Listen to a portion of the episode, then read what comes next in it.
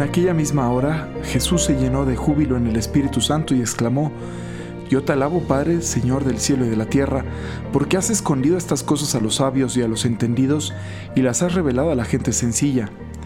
Gracias Padre porque así te ha parecido bien. Todo me lo ha entregado mi Padre y nadie conoce quién es el Hijo sino el Padre, ni quién es el Padre sino el Hijo y aquel a quien el Hijo se lo quiera revelar. Volviéndose a sus discípulos les dijo, Dichosos los ojos que ven lo que ustedes ven, porque yo les digo que muchos profetas y reyes quisieron ver lo que ustedes ven y no lo vieron, y oír lo que ustedes oyen y no lo oyeron. A mí me impresiona mucho, de verdad, a veces pensar en lo muy afortunados que hemos sido espiritualmente hablando. Es decir, la experiencia de la fe que tenemos no es nada más una cuestión puramente anecdótica y circunstancial, de verdad tendríamos que sentirnos como conscientes de que somos dichosos. ¿Qué es lo que nuestros ojos han visto? ¿Qué es lo que nuestros oídos han escuchado?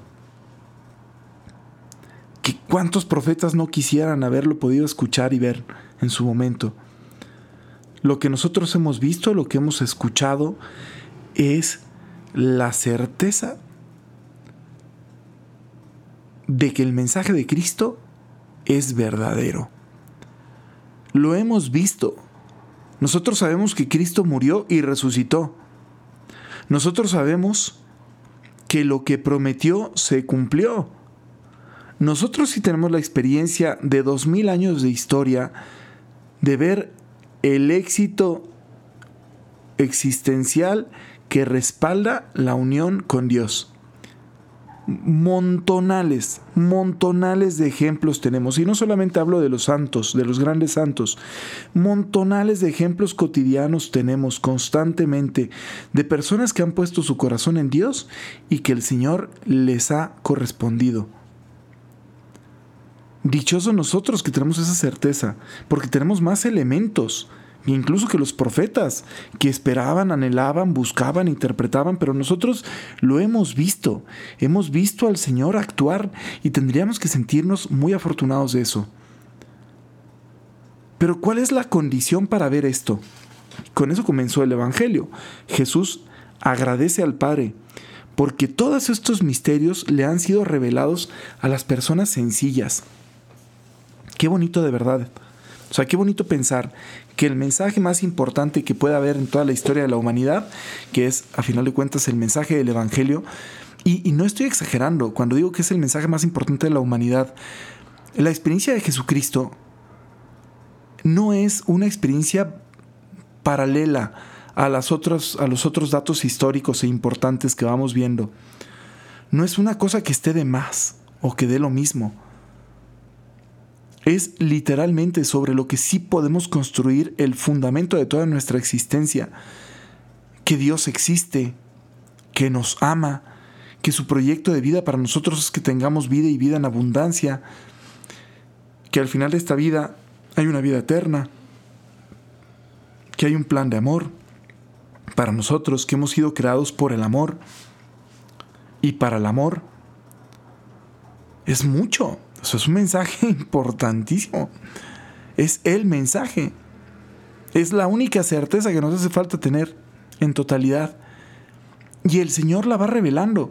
Pero a veces no tenemos la sencillez para entenderlo. O sea, como que quisiéramos algo más complicado, como que quisiéramos algo más difícil. Me decía el otro día un proveedor, qué impresión, que a veces yo tengo que subir el precio de mi servicio porque si cobro más barato no me contratan. Entonces literalmente lo inflo para que me contraten más porque lo ven más caro y entonces piensan que es mejor y entonces por lo tanto no. Gracias a Dios está una persona honesta. Entonces él dijo, así está el mercado, pues yo lo que voy a hacer es ofrecerles más cosas y les ofrece como un plus en su servicio, ¿no? O sea, les da más por menos, entre comillas, aunque cobre más que los demás, porque si no, no tiene nada. Está curioso, ¿no? Pero él me dice, así funciona el mercado. Si tú eres carísimo, pues evidentemente no van por ti.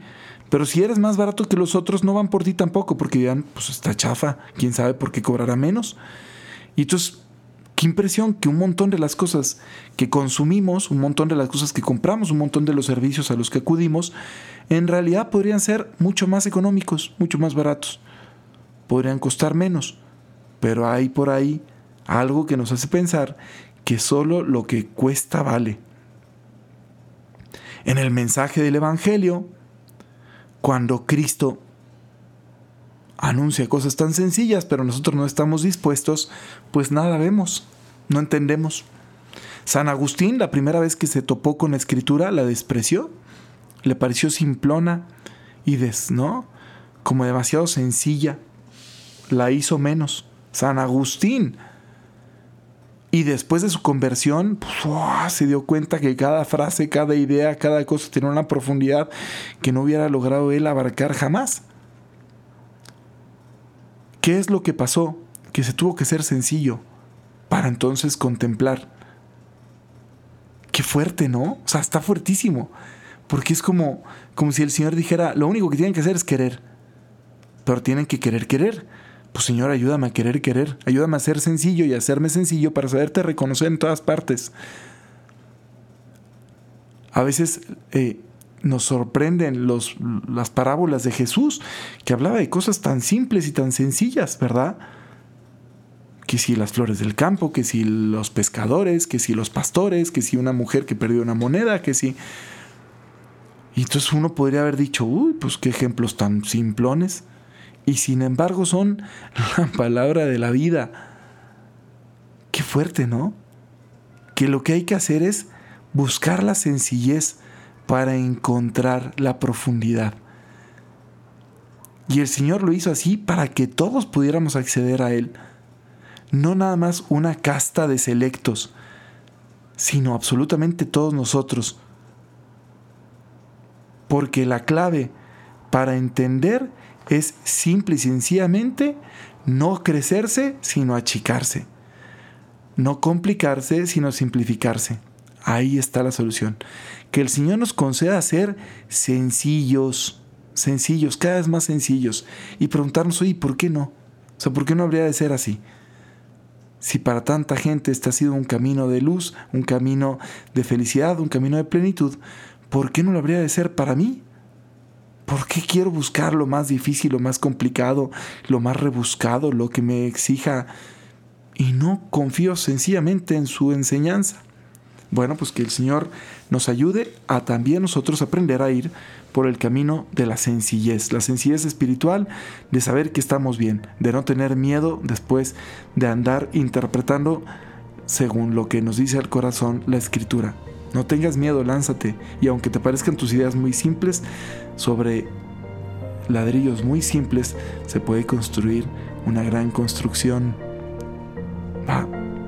Que Dios les bendiga mucho, pórtense muy bien. Bye bye.